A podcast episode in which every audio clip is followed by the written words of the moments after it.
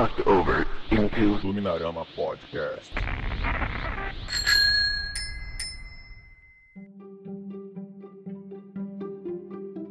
Olá, gente. Quem está falando com vocês aqui é o Gabriel Vinagre. Esse podcast é uma luz que se acende no áudio brasileiro, né?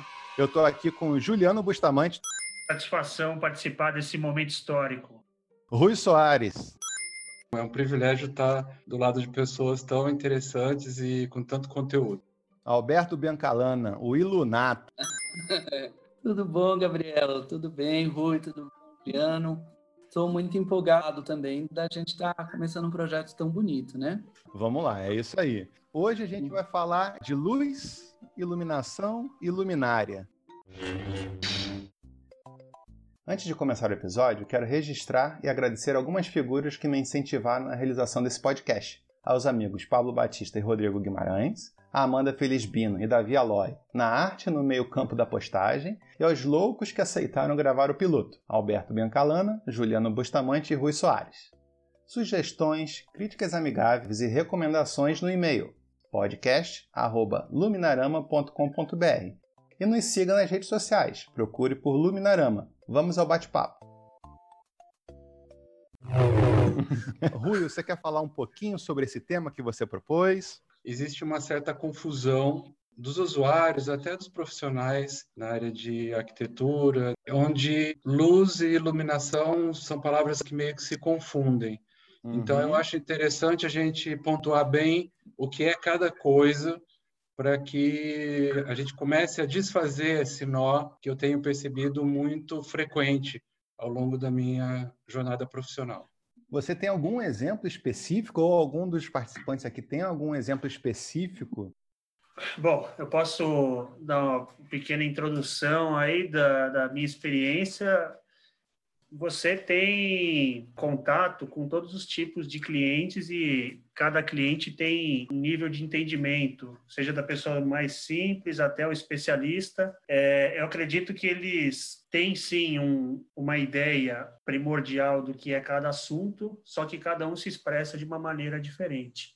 Então, desde o do cliente que vem para você, ó, eu preciso alumiar tudo isso daqui, que é, é mais comum do que você imagina, ou grandes projetos que demandam conhecimento técnico muito grande e muitas vezes o, o próprio cliente já tem uma bagagem bem grande, até superior à sua. A percepção ela é parecida para todos, mas lógico que a sensibilidade para cada assunto depende da bagagem de cada um. Né? Temos que ter esse filtro e esse, essa equalização de, de saber entender os vários níveis de demanda para a gente poder atender todas elas, independente da, da categoria de, de, de entendimento de cada um. E é justamente esse tema abordado aqui. Eu tenho uma boa para contar. Uma vez uma pessoa chegou para um conhecido da área de iluminação e perguntou: Ah, não, vou querer umas croicas aqui.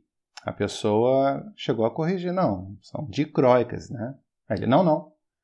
Dicróicas são duas, croica é uma só. É, a gente tem, a gente tem, a gente tem essas piadas que, que na verdade vieram de surgiram de situações reais e acabaram entrando para esse rol das nossas piadas, né? Isso, É, no meio. Mas é Apesar uma de ser uma eu, piada, é, é fundo de verdade 100%. é, sim, é não. Cada um tem as suas histórias. É o, o eu tenho a história do do eletricista que ligou a saída da fonte na energia elétrica e quando eu falei para ele que estava errado, porque ele queimou a fonte, evidentemente, né? Ele falou que não, estava correto, porque ele ligou, ele viu lá escrito rede, aí ele ligou na rede elétrica. Na verdade era red, é vermelho e preto, Ah, né? meu. Que era a saída da fonte. Ele leu red e ligou. Isso é verdade, isso infelizmente é verdade. É. E- Então- mas assim, nem a convenção de cores ele conseguiu é, perceber, porque vermelho e preto numa fonte de alimentação normalmente é a saída da fonte, né? Aham. É mais e menos. Mas é isso. Agora, o que eu queria chamar a atenção dessa, dessa questão, dessa confusão que eu percebo, é, isso acontece até com a gente. Quando alguém chega para a gente e pergunta, é, o que, que você achou da iluminação daqui? Qual é a primeira coisa que a gente faz? A gente tem uma- um impulso de olhar para cima, Sim. Sim. A gente não olha para a iluminação, na verdade, a gente não olha para o ambiente, a gente olha para a luminária. Quando Exato. alguém pergunta como é que é, como é que você, o que, você achou da iluminação desse ambiente? Isso que você chama de eh, da compreensão do que, que as pessoas compreendem da, da luz. Ah, a, a- a pessoa pode perceber o espaço desenhado pela luz, mas ela não sabe de onde vem a fonte. Quando fala de iluminação, naturalmente ele- essas pessoas olham para cima, né? O Alberto, você queria fazer uma pergunta? Eu tenho uma pergunta para o Rui, voltar só um pouquinho na- nessa diferença entre luz e luminária, pode ser? Pode. Pode. O que eu acho assim é, quando a gente fala de, de termos, de palavras, a gente entra muito no conhecimento, né, na bagagem de cada pessoa. Então eu acho que a gente tem que as palavras elas servem para comunicar. Então mesmo a pessoa usando um termo que não é correto, ela está se comunicando e a Sim. comunicação efetiva. Eu acho que a gente tem que ter um pouco de tolerância em relação aos termos. O que eu vejo é uma inversão, mesmo por parte dos profissionais, eles especificam luminárias, lâmpadas e não pensam na luz, no efeito. É uma coisa totalmente mecânica e não tem uma, um desenho de luz que depois disso é traduzido em, em luminárias, né? Que eu acho que, é- que o processo deveria ser inverso. Você compartilha dessa opinião? É, totalmente, Alberto. No ano passado, a gente, eu participei, por exemplo, de um da iluminação de um espaço da Casa Cor. Na verdade, área- era uma área externa, era o Jardim Central da Casa Cor São Paulo. A gente teve um cuidado com o projeto de justamente criar uma determinada harmonia entre os elementos que compunham o paisagismo, as árvores do local, destacar alguns elementos que eram mais interessantes no ambiente, enfim. A gente pensou na luz. E aí, no dia da inauguração, quando me apresentava, olha, o Rui foi o responsável pela, pela iluminação do espaço. As pessoas diziam para mim o seguinte: eu diria quase 100% das pessoas. Nossa, adorei a iluminação. Essas luminárias são lindas. Então, era tudo que eu não queria ouvir porque a, a, luminária é aquele objeto que faz com que a gente materializa aquilo que a gente projetou de luz.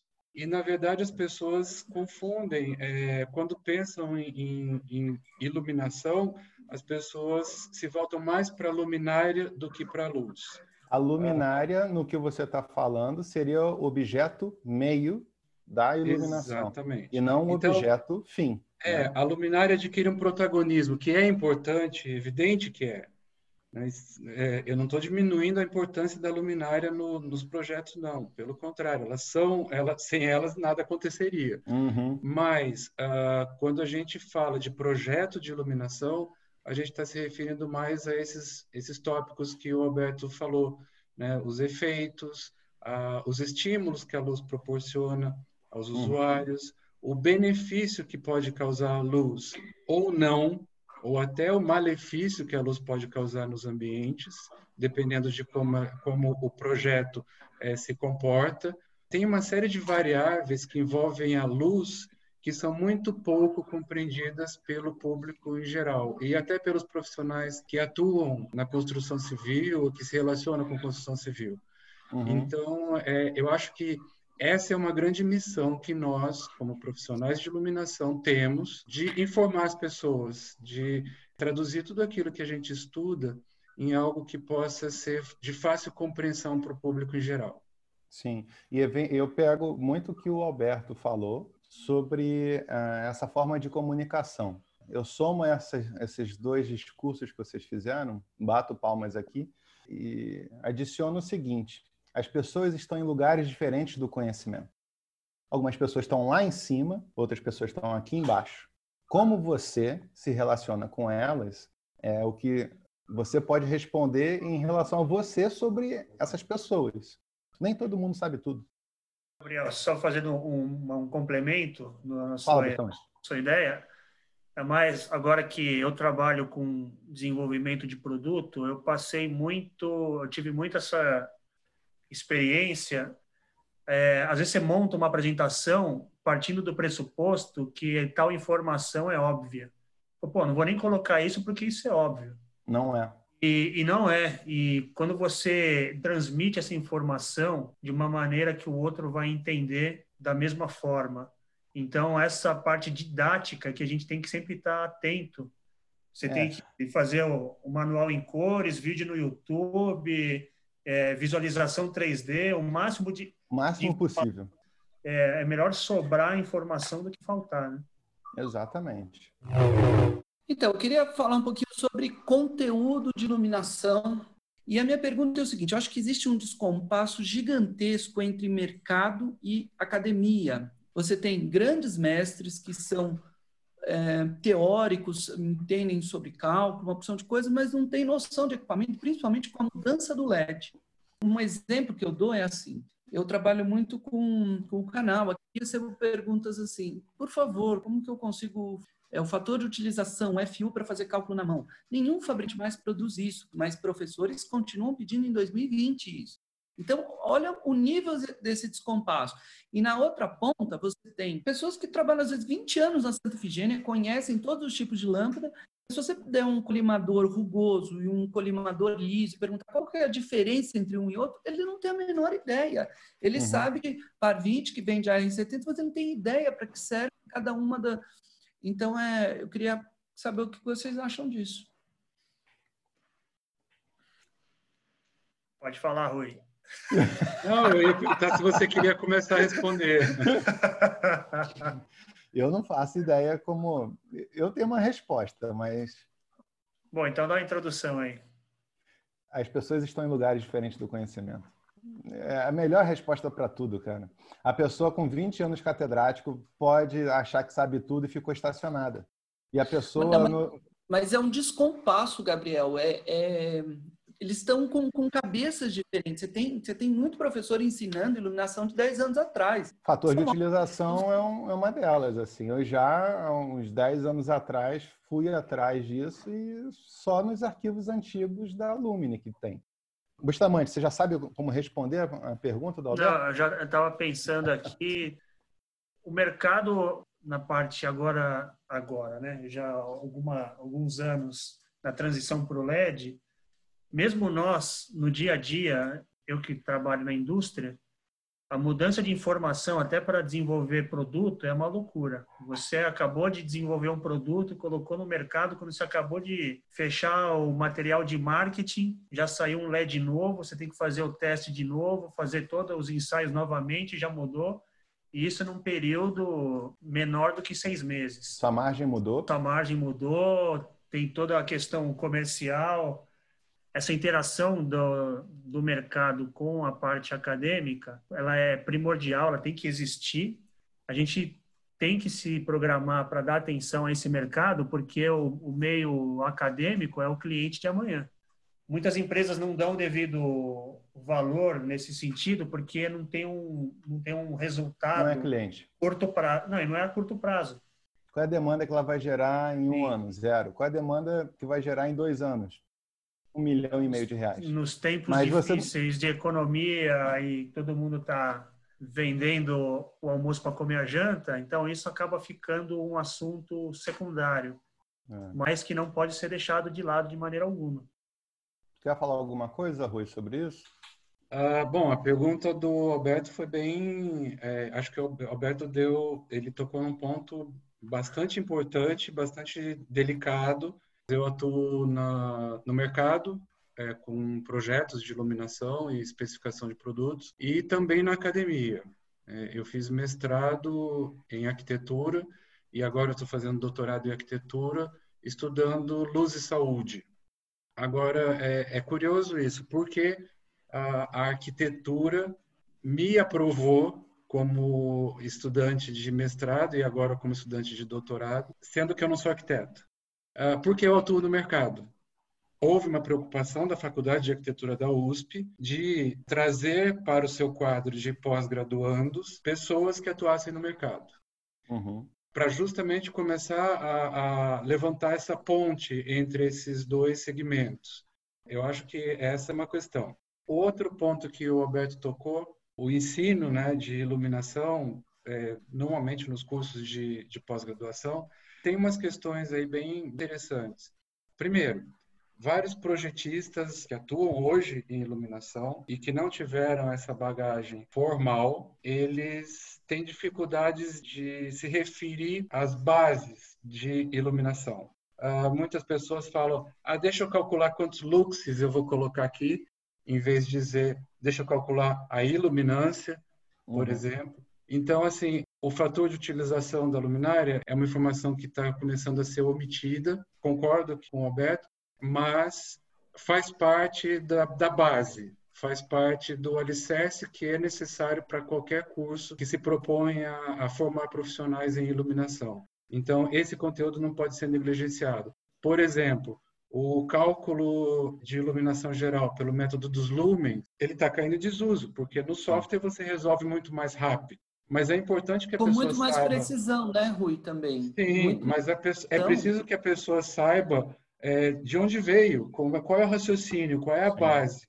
Eu tenho um exemplo sobre isso. Há muitos anos atrás, eu era ainda um, um estudantezinho de arquitetura e estagiava no LD Studio, né, um dos maiores escritórios de iluminação do Brasil. E eu fazia cálculo computacional lá fazia modelos complexos e calculava, ficava lá babando e vendo as coisas acontecerem né, na minha frente, Alberto. Até que um belo dia fiz um cálculo e um resultado chamou a atenção da Mônica. E ela falou: Isso aqui está errado. Eu, na minha soberba tecnológica, tá, mas era o arquivo que estava com erro? O software, de alguma maneira, com a configuração de dados que eu tinha colocado lá, hiperdimensionou o resultado, sei lá, tinha que dar 50 lux, e ela sabia que ia dar 50 lux ou algo próximo, e estava dando 80, 90. Ou seja, mas ela sabia, ela tinha o que o Rui está falando, da base. Mas se você minimamente sabe se virar na mão, eu, uma vez eu falei até com o famoso José Luiz Galvão, que também é um designer aqui do Rio, é, ele falou que fazia Isolux na mão. Olha só isso, cara. Como é que faz Isolux na mão? Ele colocava lá as luminárias, quatro luminárias no ambiente, seis por seis, sei lá. Calculava uma por uma e, e pelas tangentes também. E aí você ia somar. Cara, imagina fazer isso na mão. E hoje em dia você faz em 10 segundos, dá play lá e faz, entendeu? Então, assim, mas ele sabe melhor do que ninguém se o, o resultado do software der errado. Né? e acho que é importante a gente ressaltar também que mesmo o cálculo com software, ele ainda é uma estimativa, talvez uma estimativa muito próxima do real, mas é uma estimativa porque uma série de coisas, de variáveis acontece. Por exemplo, qual é a refletância exata da tinta da parede? A gente não sabe. O fabricante. Qual é o fator de perda do reator, exatamente. Pelo tom aproximado, né? Mas é a precisão. Exatamente. É uma informação que não é divulgada. Qual é a refletância desse material, dessa tinta, enfim, para a gente poder realmente ter mais precisão. E todas as refletâncias têm que ser consideradas no cálculo, né? E o software faz isso brilhantemente. Só que, mesmo assim, a gente estima que a né? refletância né? do material é próxima de X%. Ô, Gabriel, posso fazer uma pergunta com pimenta aqui?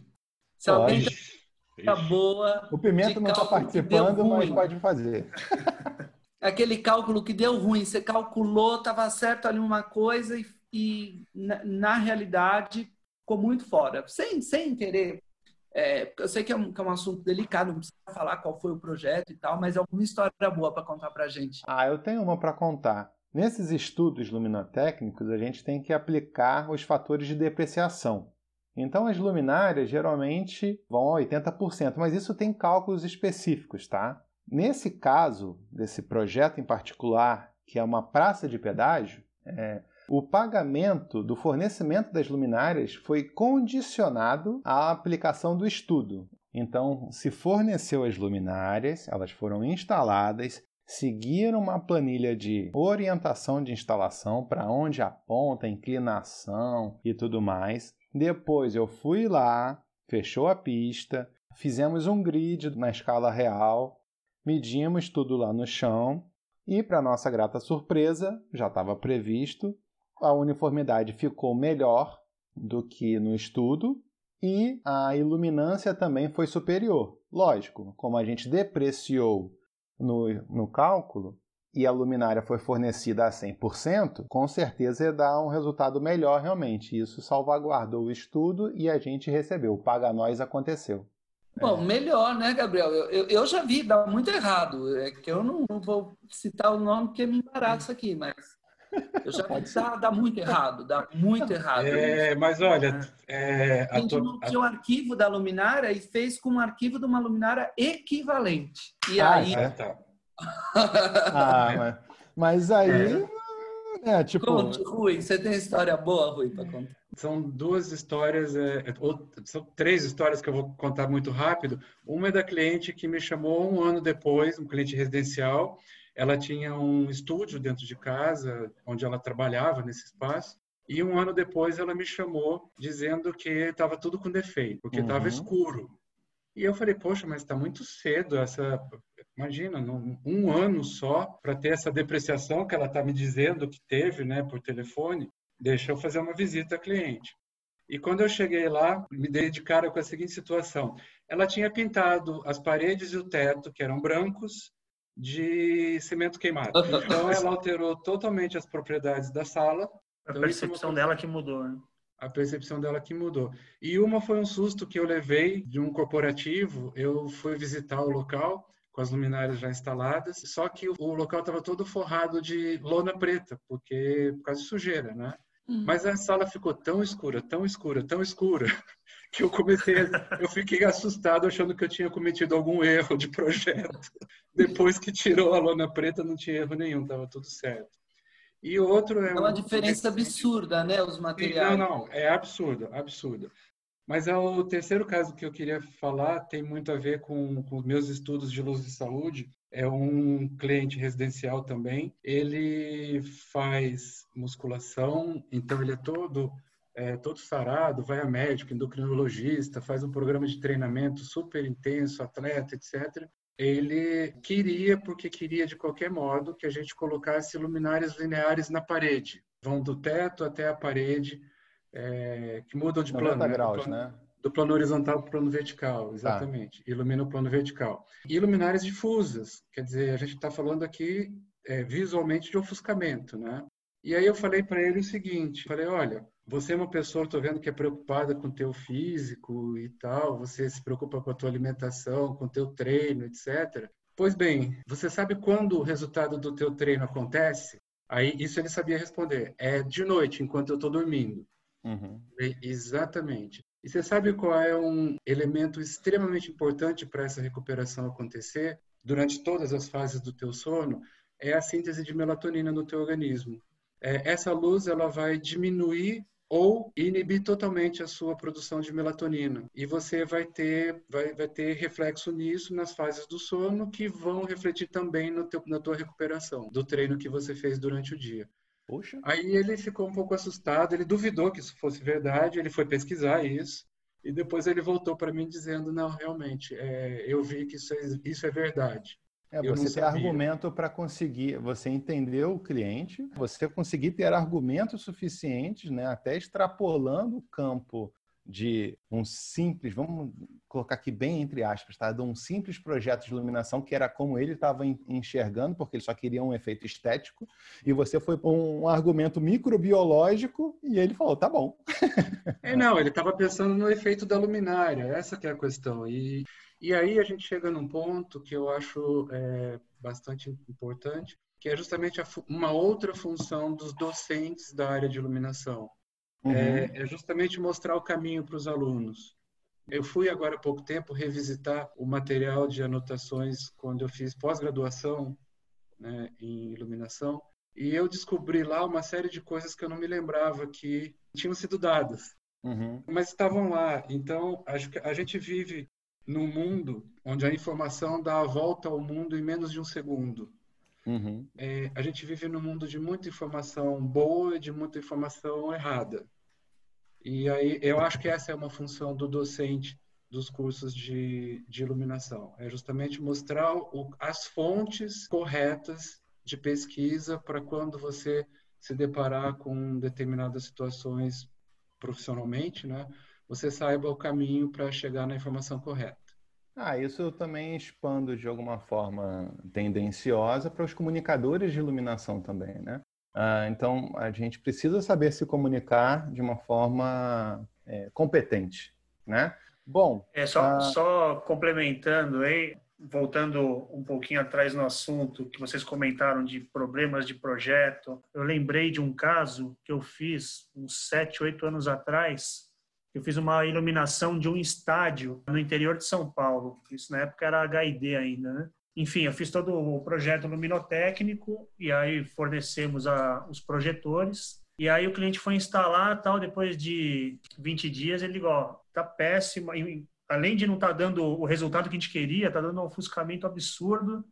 Eu moro num prédio a dois quilômetros do estádio e eu Eita. não preciso nem acender a luz. Falei, não, não é possível, cara, o que que tá acontecendo? Alguma coisa tá muito errada, né? Eu falei, tudo bem, vamos, vamos lá encarar esse leão aí. Aí eu não precisei nem entrar no estádio, de fora eu já vi o que estava errado. Os projetores, eles estavam todos focalizados para a linha do horizonte. não, não é possível. Não estava focalizado para o piso, estava focalizado totalmente errado. Então a luz estava indo toda para fora do estádio, não estava indo para o campo. E aí fizemos todo um relatório de focalização por projetor, com todos os ângulos marcados. E aí falou, não, tem que focalizar dessa maneira que é o jeito certo. Aí falou, ah, tudo bem. Aí deu uma semana, olha, a gente não está conseguindo, a gente não consegue entender esses relatórios, porque é muito número, XYZ aqui, para a gente aqui é grego. Aí eu falei, putz, como é que eu vou resolver isso? Que era um zilhão de projetores, né? Para esse caso específico, eu tive que me adequar ao entendimento do, do cliente. Bom, se ele não está entendendo dessa maneira técnica, o relatório ele estava correto, só que quem deveria entender a informação não estava captando. né? Então, como que foi feito? Eu montei um grid no, no projeto, no papel, com medidas do ponto a ponto, a medição. Eu chegava lá no, no ponto definido, eu no, no estádio e o pessoal lá no topo da torre com o rádio. O que, que a gente fazia? No método mais arcaico possível. Apagava todo o estádio, acendia aquele único projetor, aí eu ficava no ponto, lá no meio do campo, ficava aqui, ó, mira em mim, mira em mim. Nossa, cara, não acredito, cara. Puta. E aí a gente teve que focalizar aquele zilhão de projetores dessa maneira. Você pode ter a informação técnica mais correta do mundo, mas se a parte interessada não entender, não adianta nada. Também tive uma experiência com estádio de futebol, mas eu acho que a empresa com a qual eu trabalhava ofereceu como serviço isso, tá? Uhum. Ah, porque é muito trampo, é muito trabalho e focalização de estádio. Foi Uhum. a Arena das Dunas em Natal e eu fiz muita questão de ir porque eu queria aprender a fazer a focalização lá. Uhum. A Arena das Dunas foi construída por conta da Copa do Mundo de 2014 e era um carinho muito grande com as pessoas no campo, na grama. Você não Uhum. pode pisar na grama. Essa grama é para o Balotelli pisar. Só podia pisar na grama eu e mais uma pessoa para colocar cones que eram nossos aiming points, eram as nossas miras, tá? Uhum. Ah, as luminárias tinham são brutas, né? Por umas lâmpadas de 2.000 watts e tem um, um lugar lá em cima delas que você coloca uma mira, tá? Uhum. E aí você trava a luminária num sentido, trava no outro, trava no mais um, vai apontando lá, vai dando porrada, literalmente. Você dá porrada na luminária, vai batendo assim. Pro... Ela girar. É, é, é muito, é muito pesado, né? Então, assim, era, foi uma semana de trabalho para focalizar 300 projetores, para ficar Sim. perfeito. Nossa. Tá? Mas, assim, é, é muito trampo. E aí depois se mediu também, que nem no exemplo que eu falei do pedágio, ah, se Uhum. mediu e comissionou. E nisso eu aprendi, nesse, nessa semana que eu passei lá, eu conheci um cara que ele era um engenheiro agrônomo especializado em, em grama. Falei, cara, como esse cara é especializado? Ele falava, agora tem que passar fel de espato. E depois agora eu vou cortar só um milímetro. O cortador de grama específico lá que custava, sei lá, 80 mil dólares, três vezes por dia. Eu falei, cara, isso é muita especialização. É, eu, eu não, é, assim, imagina, gente, especialista de grama para a Copa do Mundo. É, não é é uma pessoa. nicho. É, é o nicho, é um hiper nicho. Então, assim, quando a gente fala de iluminação, a gente está cercado disso aqui, né? É o que a gente vive. Então, é um pouco isso. Ah, Uhum. Vamos voltar aqui um pouco para a pauta. O, o, Rui, o Rui tinha uma pergunta, Gabriel. Ah, não, é a respeito do. Eu queria saber da percepção de vocês sobre um artigo que eu li, que saiu, foi publicado em fevereiro, naquela revista Illuminati. Essa matéria que dizia o seguinte: 2020, o lento declive do desenho de iluminação independente. Isso daí, para mim, na parte de iluminação pública, isso é uma, é uma- o que acontece diariamente. porque o nosso portfólio, a gente tem aqui desenvolvimento no Brasil, mas faz parte de, um, de uma multinacional, então a gente tem o portfólio europeu, né? E tem uma preocupação grande com desenho de produto. Só que de, um, de uns anos para cá, a gente se viu obrigado a, a não ter um, um desenho de produto tão desenvolvido, porque o, o mercado não dá importância a isso. Então, a briga de fabricantes de luminárias públicas é deixar a luminária o mais simples possível, com o maior lumen watt possível. E isso, pensando do ponto de vista de projeto, uma luminária com muito lumen watt não quer dizer que ela é melhor do que uma que tenha menos. Porque não adianta nada a luminária ter muita, muito lumen watt, muito fluxo, se a a distribuição da luminária não é boa. Então, às vezes, com menos fluxo, você consegue um resultado melhor do que uma luminária que tem muito fluxo, só que a fotometria não é boa. E também tem a questão do desenho, você deixa ele mais simples possível para baratear o máximo possível. As grandes concorrências é em cima de preço, então cada vez mais as luminárias vão se tornando naquela caixa de sapato que da caixa de sapato vai virando uma caixa de chinelo, depois vira uma caixa de calçado infantil. Eu já vi luminárias que, assim, praticamente não tem mais corpo. É a placa de LED presa no, poste. Então, então, mas, é, Juliano... Onde que está o desenho nisso? Uhum. Não, desculpa te falar. É, não, é, eles estão se referindo ao projeto de iluminação. Uhum. Ah, projeto. Ah, entendi. Projeto de Não, acho que foi uma boa abordagem em relação ao que o Juliano acaba vivenciando também. Não, mas realmente, é, é, a gente imagina que isso esteja acontecendo, Juliano, mas é, eu nunca tinha ouvido de quem está realmente dentro da indústria esse relato que você forneceu para nós. Eu, eu queria, né? eu queria falar, aproveitar que eu sou também do lado da indústria e faço essa ponte, depois eu passo para o Alberto e para você, Rui, para a gente discutir um pouco mais sobre isso, tá?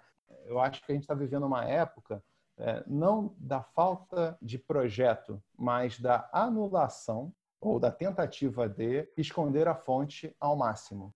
E nisso eu vejo a, a indústria tem se empenhado em fazer os, esses nano detalhes, a miniaturização de todas as soluções. Tá? Eu queria fazer essa ponte da solução do que o, Juliano falou e fazendo uma transposição para o que eu enxergo também de, de solução de projetos e da miniaturização disso e enriquecer o discurso. Oh, o meu ponto de vista, eu achei muito interessante que cada um foi para um lado e eu vou para um lado completamente diferente. Eu achei muito legal a história da tendência da iluminação pública, mas o que, que eu vejo? Eu discordo completamente desse título. Eu acho que existe um crescente, uma demanda cada vez maior e eu justifico pelo seguinte fato. Se você pegar 10, 20 anos atrás, o mundo era muito mais simples. Uma lâmpada, qualquer pessoa fosse comprar, ia escolher entre 60 e 100 watts, ponto. Não ia ter que pensar em IRC, em eficiência luminosa, em controle óptico, em ângulo de abertura, zero, era fácil. Você ia comprar um telefone, você comprar um telefone que tinha nove números, uma estrelinha e um sustenido. É, chamava sustenido, hoje é hashtag. Hoje não, hoje você vai comprar um telefone, você tem que saber se é 4G, se é 5G, se a biometria é na frente, atrás. Uma televisão, você tem que saber se é 4K, se é Full HD, se a borda é fina, se é grossa. Então, tudo é muito mais difícil. E ela demanda conhecimento. Para você comprar qualquer coisa, você tem que estudar sobre aquilo e cada vez mais abre espaços para especialistas. E especialista do nicho, do nicho, do nicho, né? Eu acho que eu não concordo com o título. Eu acho que isso é que pelo contrário. Eu acho que existe uma demanda de especialistas, uma demanda de desenho. Uhum. Amarra aí, Rui. eu queria ouvir o Juliano a respeito disso. Você acha que a profissão de projetista de iluminação está sendo, está entrando em declínio, segundo a reportagem que a gente leu na revista online Illuminati, Juliano? Ah, eu acho que isso não, não, é verdade, porque você só aplicar o produto, por mais que ele tenha um mundo de, de opções, de aplicabilidade, o como aplicar isso da melhor maneira possível, tem que ter alguém fazendo um projeto mínimo por trás. Tratar isso como uma commodity assim, isso não é, ao meu ver, não é verdade, não. Tem profissões assim que elas vão sim é, sofrer uma mutação, vão mudar, mas deixar de existir, eu discordo. É.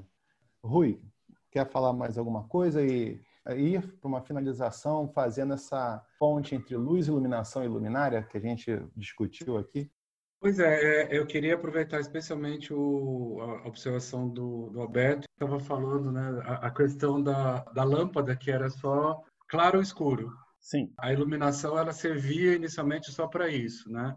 Esse ambiente está escuro, vai eu colocar uma lâmpada que vai iluminar e vai deixar esse ambiente mais claro. Então essa essa ideia binária da luz nos ambientes é uma ideia que nos acompanha desde a criação da lâmpada elétrica.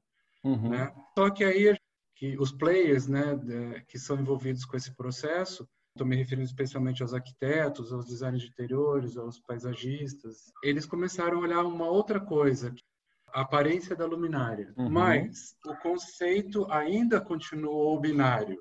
Ainda tá. continuou esse ambiente está claro, esse ambiente está escuro, mas essa luminária é linda. Então, assim, eu vejo, é, voltando para o nosso tema, luz, iluminação e luminária, eu acho que luz é a nossa matéria-prima. E que se antes a gente tinha uma relação binária com ela, agora a gente começa a saber que a luz tem outras propriedades, especialmente com a chegada do LED. Então a gente começou pela primeira vez a falar de espectro. Né? Então essa luz é, é, branca, mas qual é a composição dessa luz branca? Dependendo da composição, ela vai ter esta Verdade. ou aquela aplicação. Então, agora, eu, por exemplo, a gente tem duas fontes de luz com a mesma aparência de cor, mas com uma composição espectral completamente diferente. Isso é possível. Então, uhum. visualmente, você olha para uma luz e outra luz projetada numa parede, por exemplo, você diz que elas são iguais. Mas se você colocar fizer uma aferição do espectro dessa luz, você vai perceber que elas são completamente diferentes. Isso dá para a gente entender muito bem quando você pega uma lâmpada de LED, bulbo, e uma lâmpada incandescente convencional com 2700 Kelvin ambas. Se elas estão dentro de um abajur, você atualmente tem dificuldade de distinguir uma da outra, né? porque a aparência da luz é a mesma, mas o espectro não é. Então, assim, eu vejo luz como minha matéria-prima é o barro que eu vou começar a moldar o espaço. Então, a luz precisa ser vista como a nossa matéria-prima do profissional que pensa, planeja a iluminação dos ambientes. Então, iluminação é o resultado da composição dessa luz no ambiente é o planejamento dessa luz. E, evidentemente, quando a gente chega na luminária, a luminária é o artefato que vai possibilitar a gente projetar essa luz dessa ou daquela forma para ter o resultado desejado. A integração e essa diferença entre essas três coisas, a gente precisa ter muito claro. E aí, quando vem a indústria, por exemplo, a indústria precisa conversar com o projetista. O projetista precisa conversar com o usuário. Um exemplo que eu queria colocar aqui, que é bastante polêmico, mas é, que está totalmente dentro da minha área de pesquisa, de doutorado, a indústria criou algumas luminárias chamadas luminárias circadianas. E eu afirmo, com toda a base é, acadêmica para fazer essa afirmação, que não existe luminária circadiana, porque a modulação dos ritmos biológicos com a luz, ela acontece a partir de um planejamento dessa luz e de um planejamento até de comportamento do usuário embaixo dessa luz. É um conjunto de fatores onde a luminária, que hoje é chamada de circadiana, também tem a sua importância. Mas como Mas... aplicar essa luminária vai determinar se ela vai ter este efeito que é anunciado ou não. Em termos de iluminação, o CIE, né, que é a Comissão Internacional de Iluminação, definiu no novo glossário termos técnicos que é iluminação integrada. Em inglês é integrative lighting. É aquela iluminação que pensa nas questões visuais, nas questões psicológicas da luz e nas questões biológicas da luz. Esses são os três aspectos que precisam caminhar juntos. A gente ainda está num mundo que pensa só nos aspectos estéticos e visuais. A iluminação a ficou ainda... ruim, mas a luminária é bonita. Ou então o contrário, né? A, a, essa, ilum... essa iluminação está linda, mas quais são os impactos dessa iluminação nas questões psicológicas do usuário? E quais são os impactos dessa iluminação nas questões biológicas desse usuário? Esses outros dois pontos ainda são negligenciados. E quando a gente fala os congressos de iluminação terem algumas abordagens de biologia, outras de mais de eletrônica, outras mais de projeto, outras mais estéticas, é justamente porque todos esses aspectos são importantes. A gente está dentro de uma área completamente interdisciplinar.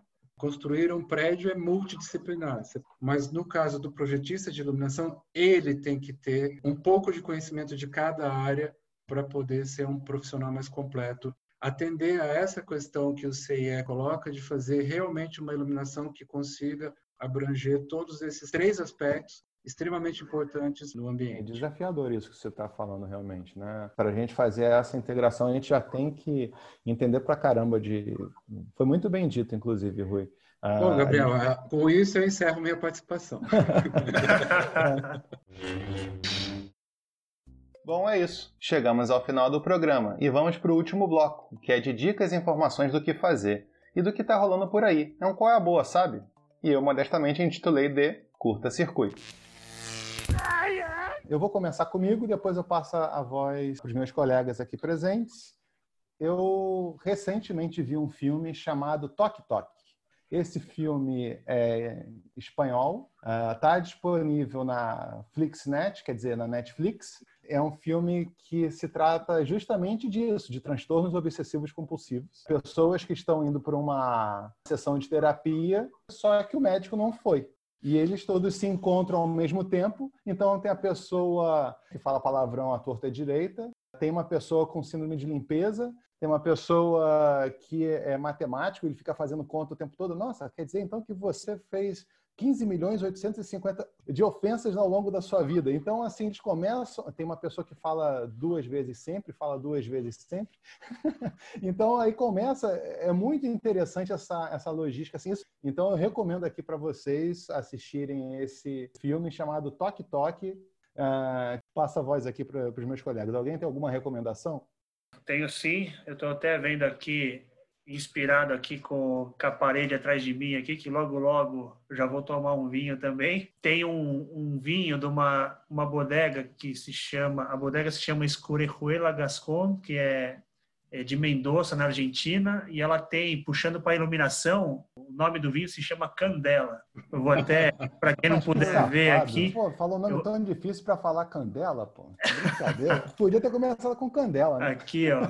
É, é um corte de Malbec com Syrah, então uhum. é uma, uma indicação aí para os amantes da, da, iluminação e do vinho. E uma segunda indicação para quando você estiver tomando esse vinho, você escutar um grupo cubano que é pouco conhecido aí, um tal de Buena Vista Social Club, que também tem uma música muito interessante que o nome por acaso é Candela.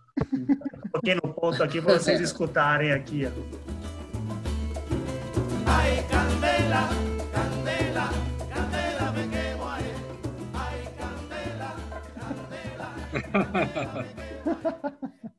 Então, essa é a minha contribuição aí dentro do que, do que a gente pode utilizar aí de inspiração. Muito bem, muito bem. Beleza. Rui, Alberto, vocês.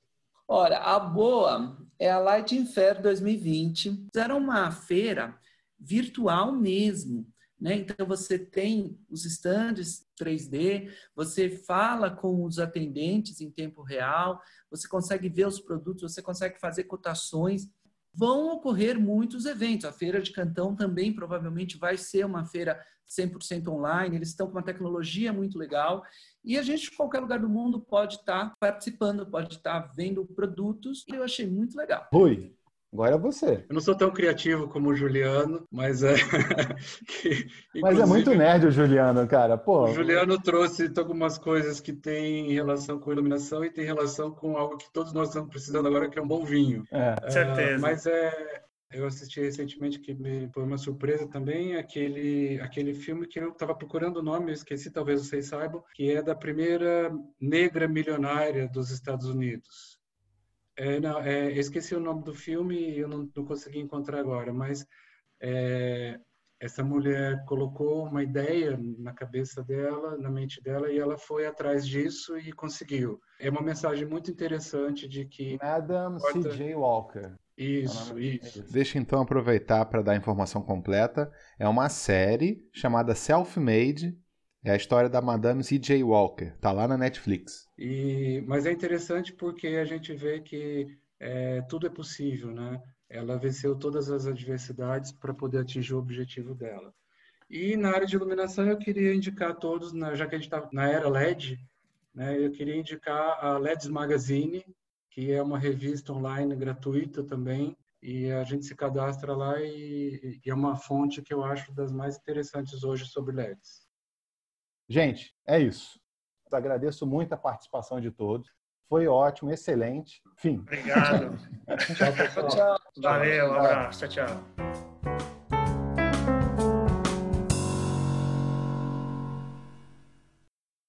Thank you for your cooperation. Good night.